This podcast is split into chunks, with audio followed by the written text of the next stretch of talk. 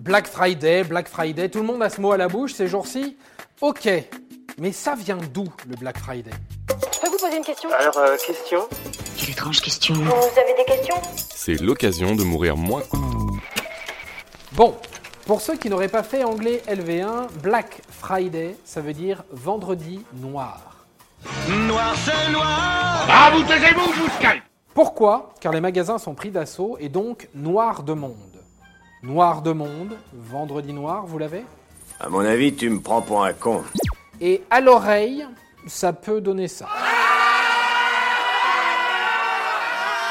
Alors, pourquoi se jettent-ils comme ça sur des télés, sur des micro-ondes et autres robes désiguales?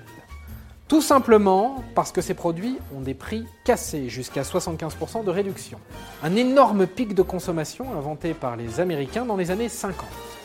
Prenons un calendrier et vous allez comprendre. Aux États-Unis, Thanksgiving est célébré le quatrième jeudi de novembre et c'est une fête très populaire. Cela provoque donc un week-end prolongé, fait très rare de l'autre côté de l'Atlantique.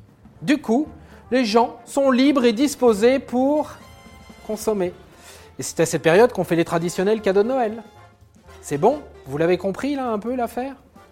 C'est dans les années 50, berceau de la société de consommation moderne, que ce phénomène a débuté et s'est poursuivi. Aux seuls États-Unis, on parle de 67 milliards de dollars dépensés chaque année pendant le Black Friday. S'il était un pays, le Black Friday serait le 106e mondial. Et ce, pour juste 3 jours de consommation aux États-Unis. Mais ce n'est pas la seule explication. C'est aussi une question de mathématiques. L'expression Black Friday marque aussi le moment à partir duquel certains magasins deviennent ou redeviennent rentables.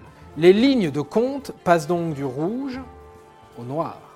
Noir c'est noir Ah non, ça va pas recommencer Ah, et au fait, dernière petite indiscrétion, juste entre nous. Pour lutter contre la surconsommation, un phénomène s'est répandu depuis 2017, celui du Green Friday. Il invite les gens à ne pas forcément acheter pour acheter et donc à boycotter ces grandes parades commerciales. On vous laisse méditer là-dessus. Et voilà. Maintenant, vous savez tout. C'est déjà vendredi Allez, ma petite, le fric, le fric, le fric, le fric. Non, mais Dieu, tu le dépenses celui que je ne gagne, Rémi Je maîtrise la consommation. C'est terminé. Au revoir. Attends, avant de partir, j'ai juste un truc à te dire. Viens découvrir notre podcast Sexo, la question Q. Deux minutes pour tout savoir sur la sexualité féminine.